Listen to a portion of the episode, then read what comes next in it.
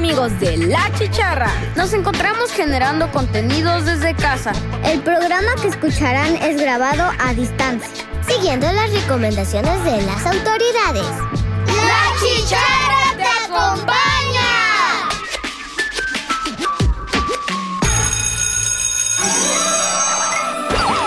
Radio Más presenta La Chicharra. Una producción de niñas y niños. Para niñas y niños. La Chicharra. Hola,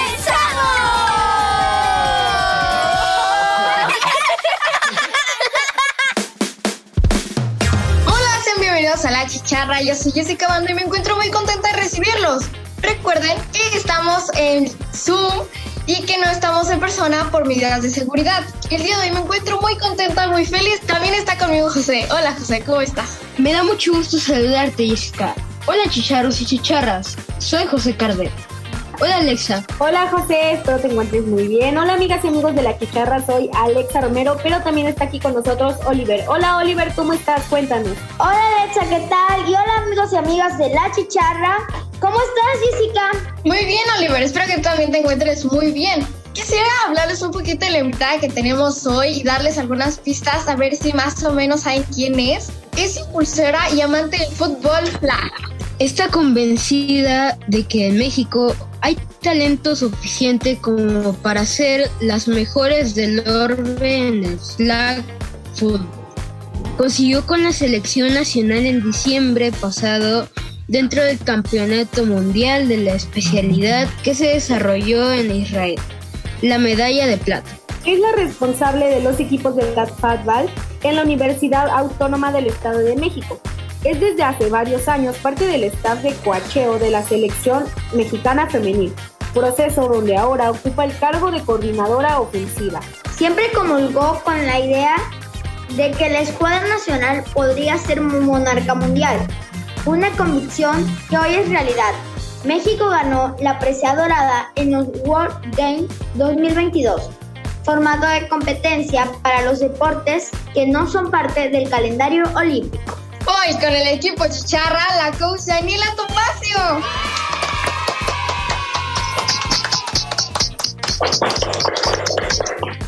Antes que nada, darle la bienvenida y muchísimas gracias por todo el tiempo que nos está prestando por hacerle estas preguntas. Estamos pues muy contentos de estar aquí con usted y me gustaría hacerle la primera pregunta y es que cómo, cómo se describe. Bueno, primero agradecerles la invitación, el espacio y la presentación que ya me hicieron. Y eh, no sé, me, me agarran en curva con esta pregunta, ¿cómo me describo? Creo que soy una persona dedicada y también soy terca o necia. ¿Qué provocó la idea de que jugaras flag fútbol? Híjole, esa parte toda una historia, ¿eh? pero se la voy a resumir. Este, a mí no me gustaba el flag, a mí eh, el tocho bandera o flag fútbol como lo conocen, no me gustaba, no le entendía ni un poquito al fútbol americano, pero mi mamá me obligó, me obligó a practicarlo y uh, después de una semana me dijo, bueno, ya no te voy a obligar, si no te gusta, si no quieres, ya no vayas, pero a mí ya me gustaba.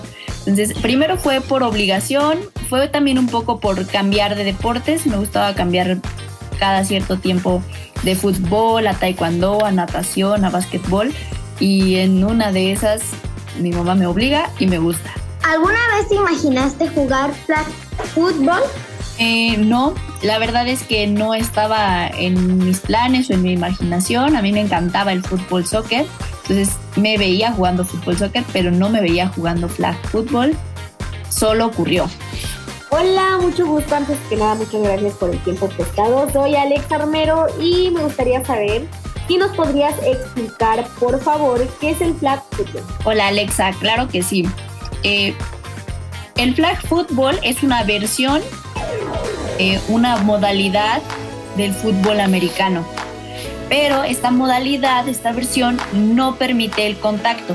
A diferencia del fútbol americano, donde hay contacto, donde hay tacleos, observamos eh, el, el golpe, en el flag fútbol no hay contacto y este deporte de lo que se hace valer es de la agilidad de las personas, de la potencia para saltar, de la velocidad y de la estrategia de juego, tal como lo vemos en, en la NFL, solo evitando el contacto.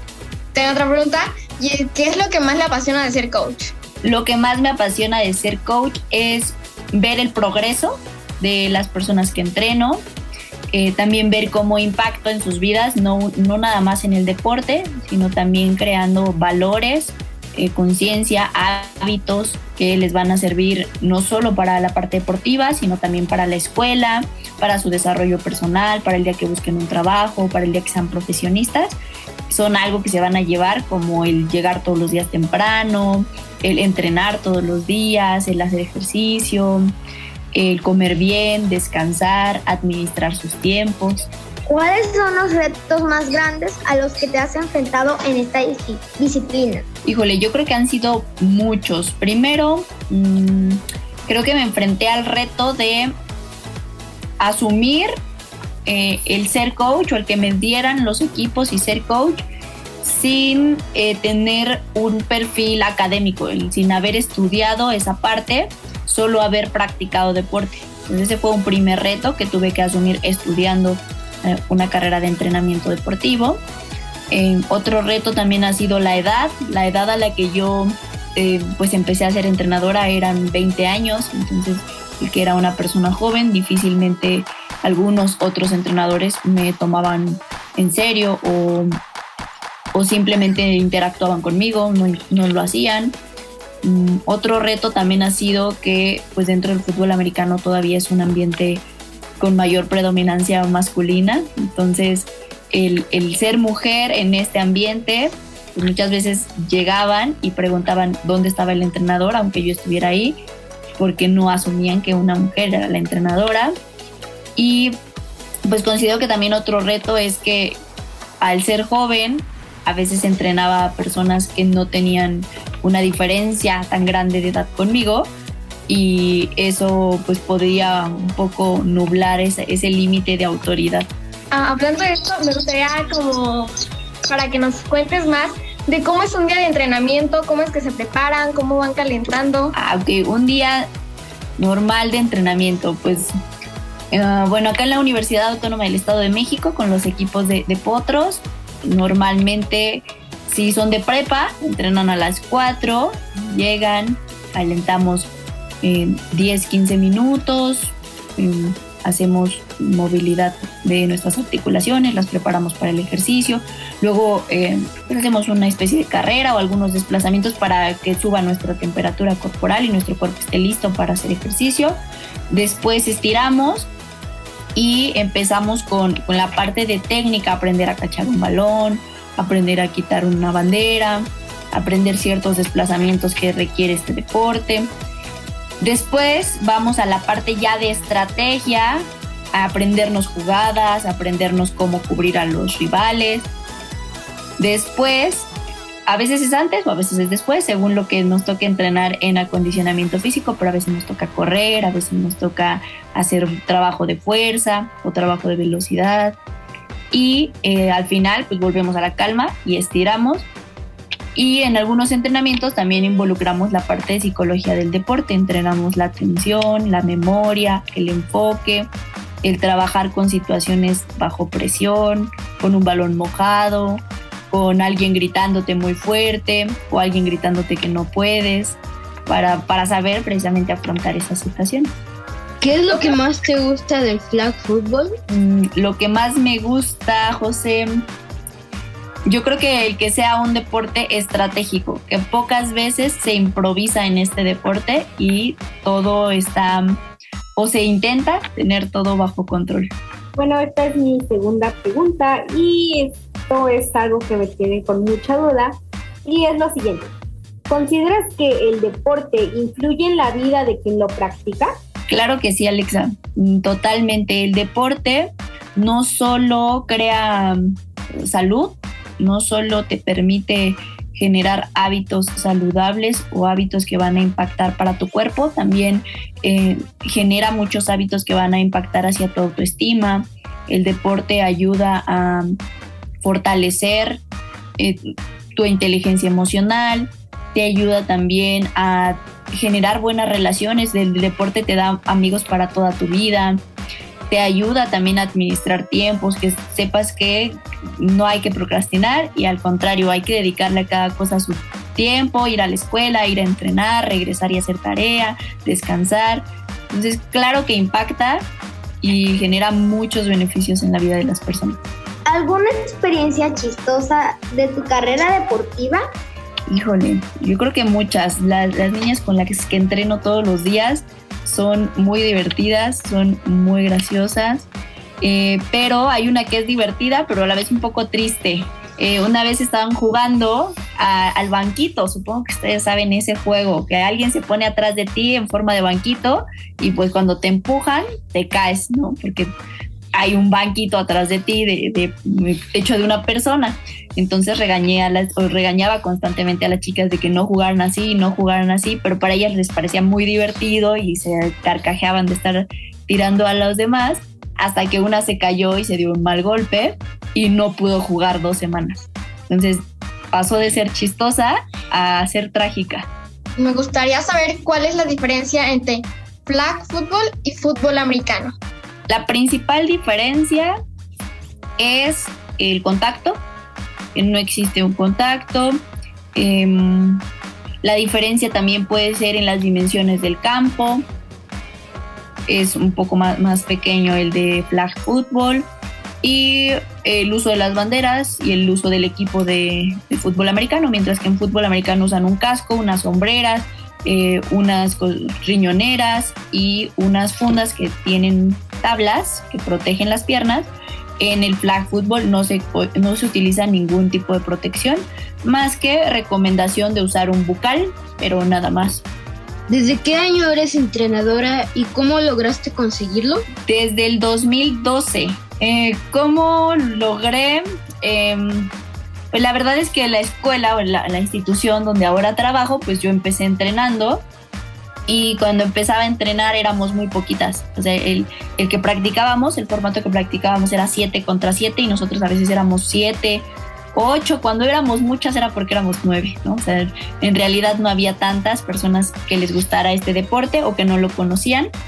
Y este, pues la institución decidió en algún punto ya no invertir su dinero en que nosotros compitiéramos porque éramos pocas, porque pues no era formal, porque siempre había faltas, porque tampoco ganábamos como algo significativo, entonces la institución dijo que quizá ya no podía invertir ese dinero y mejor lo destinaría a, otra, a otras disciplinas. Y eh, cuando pasó esto, yo empecé a citar a mis amigas para entrenar y yo conseguí un, un trabajo de un fin de semana para conseguir dinero y pagar una competencia lo único que hice fue pedirle a la institución que me prestara eh, los uniformes, bueno, las playeras para jugar y me dijeron que sí, fuimos a jugar y llegamos a la final, perdimos la final, pero como que el, encargado en ese momento, el jefe, notó pues que, que sí iban todas a, entrenar todos los días, que había un progreso. Entonces fue cuando me dijo, oye, me gustaría que se retomara, pero así, o sea, formal, organizado, que le tomaran con seriedad y que hubiera más personas. Entonces a mí se me ocurrió hacer una convocatoria en todas las escuelas de la universidad para ver quién quería practicar flag football y llegaron 250 niñas. Entonces, pues los equipos ya, ya no era uno, ya se hicieron dos y luego tres y se hicieron más grandes, entonces ya había más personas practicándolo y también empezamos a ganar porque había más personas. Viene una tercera pregunta y es, ¿a qué retos te has enfrentado desde que empezaste tu camino en el deporte? Yo diría que al reto de la edad, de a pesar de, que ahora son 10 años como entrenadora, eh, constantemente el tema de la edad pareciera que, que no importan los años dedicados, sino que importa la edad de la persona. Ese, ese ha sido el principal reto.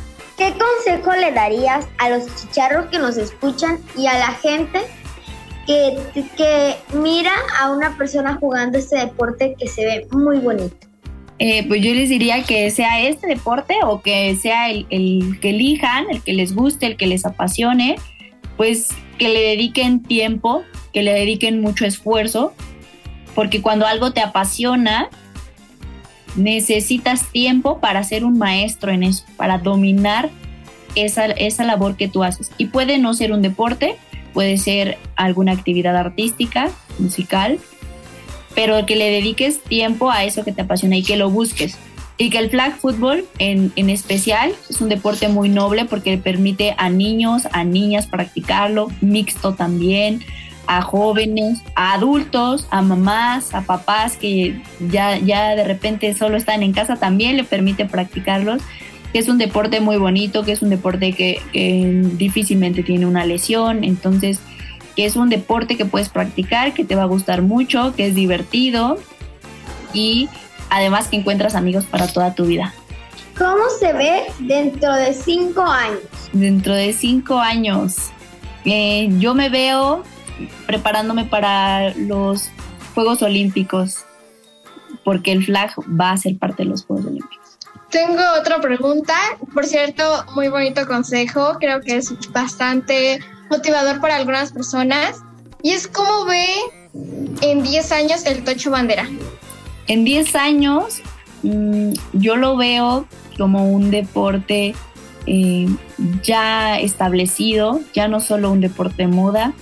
Lo veo en Juegos Olímpicos, veo un deporte que, que van a tomar más en serio de lo que hoy ya se toma precisamente por, porque ya va a estar dentro de una justa olímpica, porque va a tener atletas de alto rendimiento y va a seguir teniendo atletas de oro en México.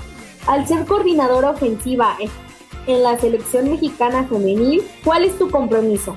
Mi compromiso es el de capacitarme constantemente, el de estudiar, el de superarme, el de ser objetiva a la hora de elegir a las personas que van a representar a nuestro país y asumir también eh, con mucha disciplina lo que yo tengo que hacer, ¿no? Diseñar los entrenamientos, generar las, los análisis de los rivales, generar los análisis nuestros, el libro de jugadas. ¿Qué se siente que la selección mexicana femenil haya ganado los World Games 2022? Yo lo definiría como eh, esa sensación, como plenitud, como materialización también, cuando visualizas, cuando sueñas con algo, no tiene una fecha, pero cuando le pones una fecha y le pones mucho trabajo, materializas esos sueños y se siente mucha felicidad, mucha pasión, mucho amor por tu deporte, por tu país. Platíquenos sobre el camino a la medalla de oro con la selección mexicana?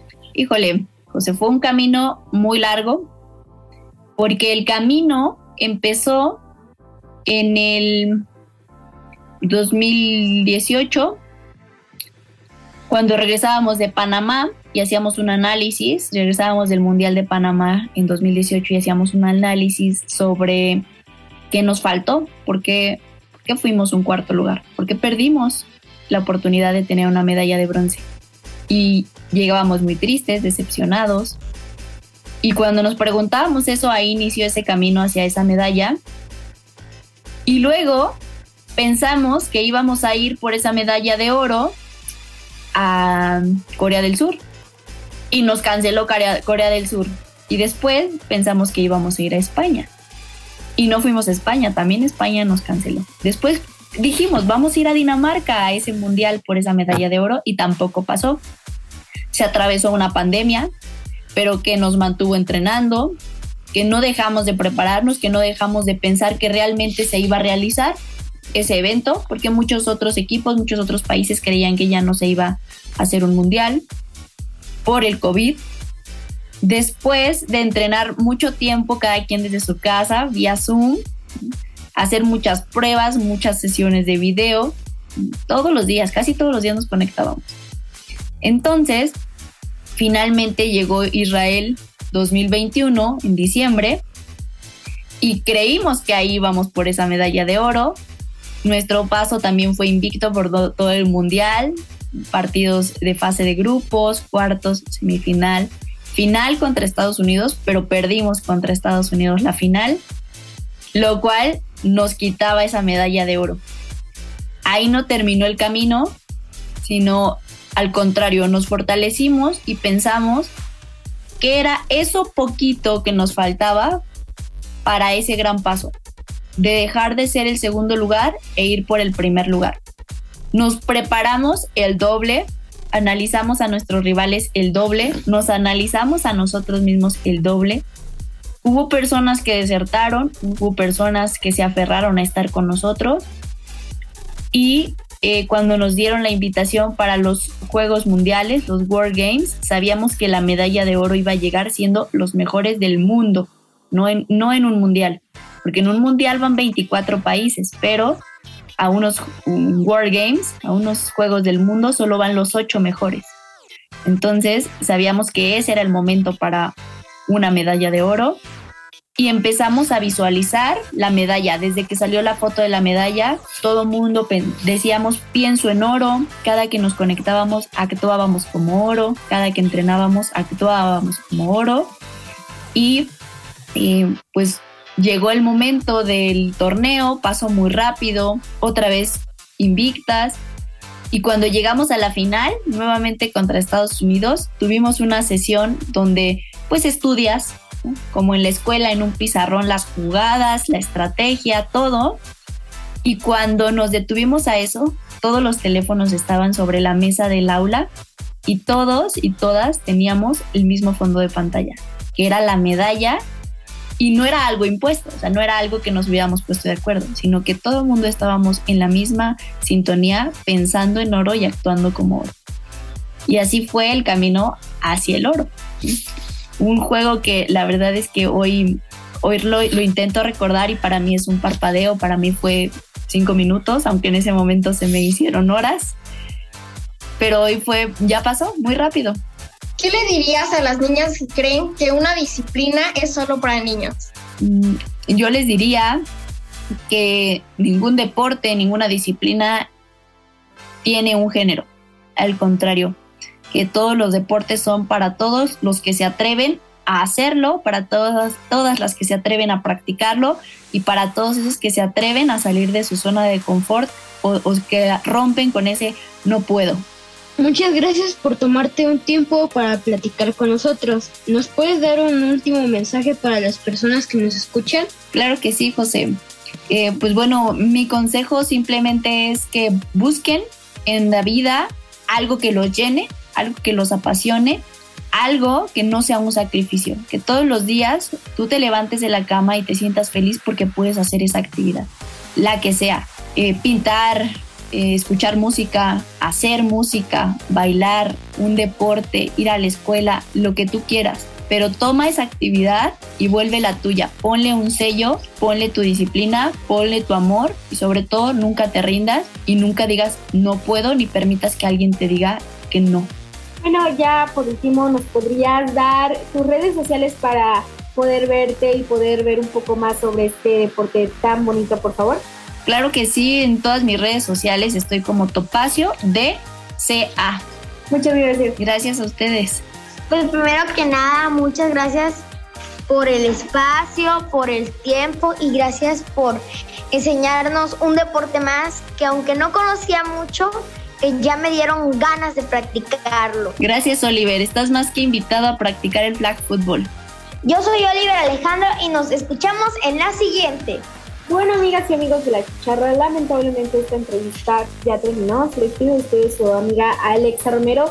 Y Daniela, te quiero decir que sigas creciendo más de lo que ya eres. Muchas gracias por el tiempo. Gracias, Alexa. Soy José Cardel y nos escuchamos en la próxima. Yo soy Jessica Bandera, nos escuchamos hasta la próxima. Esto fue La Chicharra y muchas gracias Daniela por todo el tiempo, por los consejos, por las preguntas y felicidades porque sé que eres una gran maestra. Muchas gracias Jessica. La Chicharra. Escuchaste La Chicharra, un programa hecho desde casa. Sigamos cuidándonos. La Chicharra te acompaña.